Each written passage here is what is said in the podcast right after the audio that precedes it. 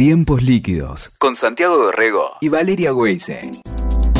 Hoy cuando abría el programa hablábamos de yoga o yoga, como prefieras decirlo, de meditación y de deporte. Es un excelente vínculo. Hay, mm, por supuesto, eh, mucha preocupación cuando se practica un deporte por la concentración, por la presión y muchas veces esta herramienta puede ser determinante eh, para encontrar un costado saludable, amigable para eliminar la presión y para rendir más eh, justamente en el deporte. La vamos a saludar a Laura Ronco, es maestra de yoga y, meditación. Hola Laura, Valeria se te saluda aquí en Radio Cultura. ¿Cómo estás? Hola Valeria, buen día. El gusto de tenerte, Laura. ¿Cómo va? Muy bien, muy bien. Bueno, esta mañana de sol. Claro, bueno. Invierno. Ahí, ahí vamos este, pensando en que mm, por allí falta todavía acercar las partes. Hay, eh, en tu caso ya lo, lo, venís practicando y lo has instalado con excelentes resultados, pero por ahí es una herramienta que todavía muchos no descubrieron, ¿no? El tema del yoga y la, la meditación para potenciar cualquier actividad deportiva, ¿no? Sí, Creo que mucho tiene que ver por el lugar donde se lo pone al yoga, en el sentido de que a veces hay como, como muchos clichés o gente que se cree que tiene algo que ver con lo religioso o que mm, de alguna manera eh, va a ir como en contra de sus principios. Y la realidad que despojado de, de, cualquier aspecto, digamos, de, liturgia y de religiosidad, eh, lejos de eso está el yoga y también eh, todo lo que son las tradiciones, sobre todo orientales, de abordaje del trabajo sobre la mente. Me refiero a esto con no solo el yoga, sino también el, el budismo, por ejemplo, claro. que sí es cierto que el budismo tiene una línea que es de práctica religiosa, pero al mismo tiempo tiene una línea que es de práctica secular, o sea, en realidad ellos enseñan lo que es la teoría de la mente, qué es lo que somos y cómo podemos ser más felices, sin entrar en ningún ámbito de lo religioso ni queriéndote vender ninguna creencia. Te enseñan técnicas para indagar en lo que es nuestra mente y cómo funciona y cómo poder, digamos, eh, tener una mayor gobernabilidad sobre eso que somos. Qué bueno eso. Claro, qué bueno esa, definición, poder gobernarnos un poco, ¿no? Estaba pensando que también debe ser distinto encararlo, Laura, lo que tiene que ver con cualquier práctica deportiva individual a, a, la grupal, pero acá me parece que el trabajo siempre es individual y de ahí en más podés construir, si no es imposible, ¿no? Sí, en realidad sobre lo que trabajamos es sobre las variables que hay que de alguna manera generar una mejor sinergia. Entonces, si estás vos solita con vos misma, entonces tendrás que ver, por ejemplo, nada, reducir los niveles de estrés que no puede generar, eh, por ejemplo, lo que está ocurriendo ahora, viste que están como muchos deportes están en año de mundiales. Claro. Entonces, evidentemente eso suma un nivel de estrés a algo que normalmente ya lo tiene una práctica de alto rendimiento o de, elite, ¿no? Em, eso por un lado. Eh, por otro lado, hay, hay como un aspecto de lo emocional, que realmente somos más seres emocionales que cualquier otra cosa, los seres humanos en este momento que vive la humanidad, y las emociones nos dominan y nos nos, nos llevan, como una ola, a veces nos nos revuelcan inclusive en algún momento. Entonces, en ese sentido, está como muy bueno eh, lograr tener algunas herramientas para en esos momentos en los que sabemos que vamos a estar como con un poquito más de peligro de que esto ocurra, podamos como transcurrirlo, cercearlo de una mejor manera. A ver, ¿Viste ese término, cercear la ola? Sí, sí, vos sabés, Laura, que yo pienso en, en eh, bueno, en cualquier deporte, ¿no? Vos has estado muy ligada a, las chicas del hockey, ¿verdad? Ay, sí, ha sido, está siendo, la verdad que una experiencia extraordinaria. Antes que nada agradecer a todo el equipo porque tienen un nivel de profesionalismo y un nivel humano que todos los argentinos tenemos que estar orgullosos de. Nuestras leonas, nuestras leonas. Nuestras leonas preciosas, eh, guerreras, eh, leonas literalmente. Claro. Vos sabés que una de las cosas que hice fue investigar mm. cómo funcionan las leonas en la manada. Ah, mira. Ah, sí. Y, son tan cual, tal cual, tienen la fuerza esto de son las que cazan, las que cuidan la cría, sea, tienen unas funciones fundamentales en la manada. Mira, y estas leonas son un poco son así. también en, sí. en el Y estaba pensando que, claro, quizá mm, este, lo que transmiten ustedes desde el yoga y la, meditación, por ahí es centrarse porque hay mucha distracción, ¿viste? Y hoy eh, todo el mundo, cuando están en, en, el alto rendimiento, todo el mundo opina, agregale esto que pasa como fenómenos de crítica a través de las redes sociales, que si vos no mirás y decís, bueno, no le voy a dar bolilla, pero alguien te lo comenta, o sea, te llega, ¿no? No sé, mm. pienso en un caballero que, que hizo un, eh, que atajó mal un, este, y, le convirtieron, ¿no? Este, que lo dejó afuera. Eh, ese tipo de presiones, digo, ¿cómo concentrarse en el objetivo, no, no caer en esas distracciones, eh, focalizar, ¿no? Bueno, todo eso que en realidad hoy en día lo, lo da toda la tecnología, que hace circular una cantidad de información que en definitiva nos afecta y nos impacta. Claro sobre todo, insisto, impacta mucho en ese cuerpo emocional. Entonces, hay una, hay una práctica fundamental que, que se hace en las primeras instancias, que es registrar aquello que te está afectando e intentar que no te apegues a eso. El apego tiene las dos caras de la misma moneda. O te apega porque, porque te gusta y quedas como, viste, no solo te gusta, o, o, porque te, te atrae o porque lo rechazas. Claro. Son las dos caras de la misma moneda. Es verdad. Y el tercer punto es lograr que nada te sea indiferente de todo eso que te, que te afecta. La idea es darte cuenta que estás apegado, darte cuenta que lo estás, que lo estás rechazando y registrarlo.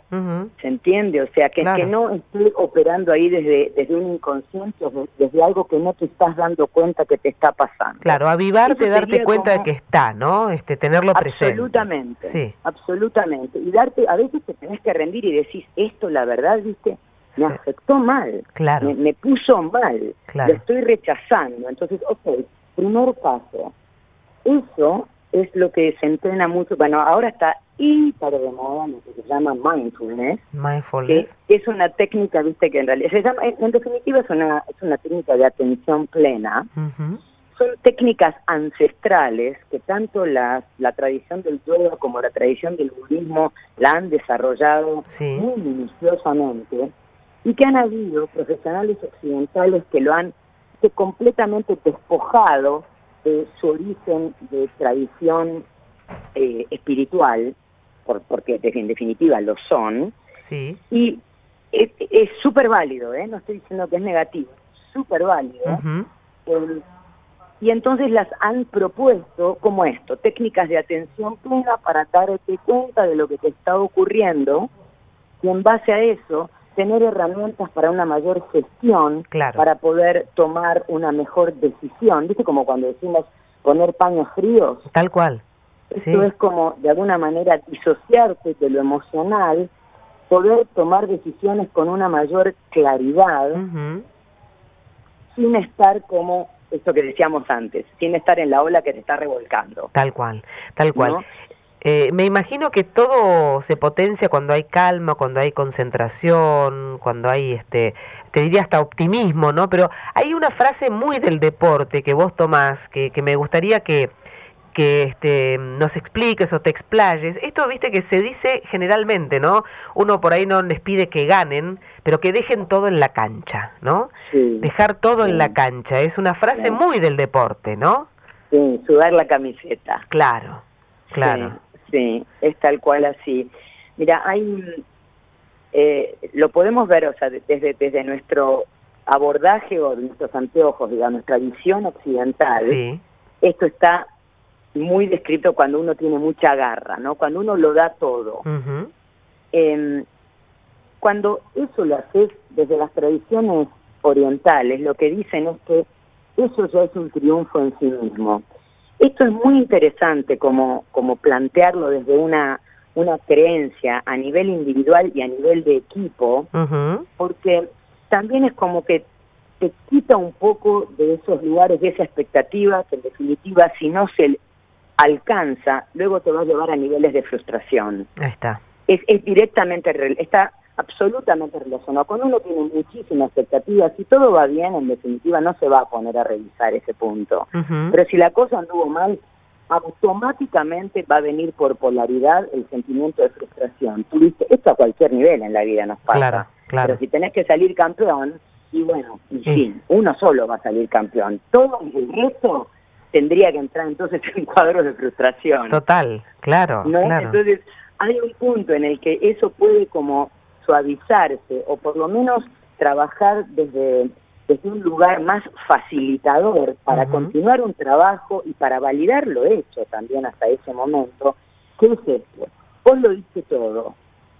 O sea que lo que vos ya hiciste, en definitiva, ya es un triunfo. Claro, que esté la satisfacción en eso, en lo hecho, claro, claro. Y hay un millón de variables también. Son muchos más las variables que no se controlan que las que se controlan esto es una realidad contundente. O sea, vos te despertaste hoy y que hubiese sol, que pudieses respirar, que funcionasen mil millones de cosas que funcionaron para que vos llegases a tu trabajo, que se diesen todas las condiciones para que ahora estemos en el aire hablando, la tecnología, el qué sé yo, realmente es un milagro que estemos en este momento Tal cual, tal cual. Pero bueno, es como como desde ese lugar, viste, como quitarle hasta inclusive un poco de dramatismo. exactamente. ¿No? Porque eso también lo tiene. Hay, Laura, tantas presiones. Muchas presiones. Y vos sabés que pensaba el aporte que le da la meditación y el yoga, porque también por allí, a ver si, si me equivoco, digamos, eh, quizá cuando se busca este costado de poder quitarles tanta presión a los deportistas, sobre todo a los de elite, ¿no? Y alta competencia. Se habla del psicólogo deportivo, ¿no? ¿Son, son variables distintas? ¿Pueden trabajar en forma complementaria en tal caso?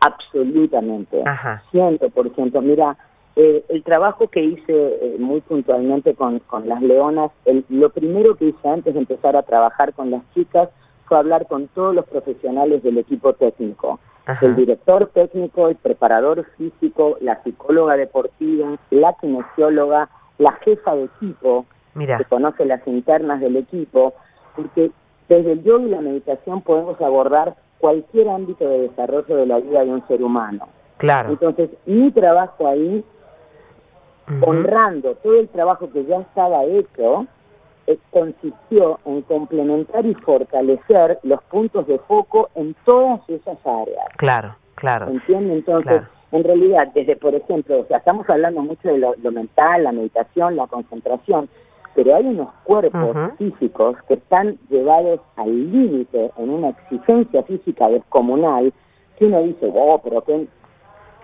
qué estado que tienen, claro que tienen un estado descomunal, pero al mismo tiempo tienen cuerpos que necesitan muchísimo de una buena respiración, una mayor oxigenación, una elongación, liberación de articulaciones, que esto en el entrenamiento ordinario eh, no aparece. Que tenían poco. Claro, buscar otra otra otra variable en ese entrenamiento y el juego, ¿no?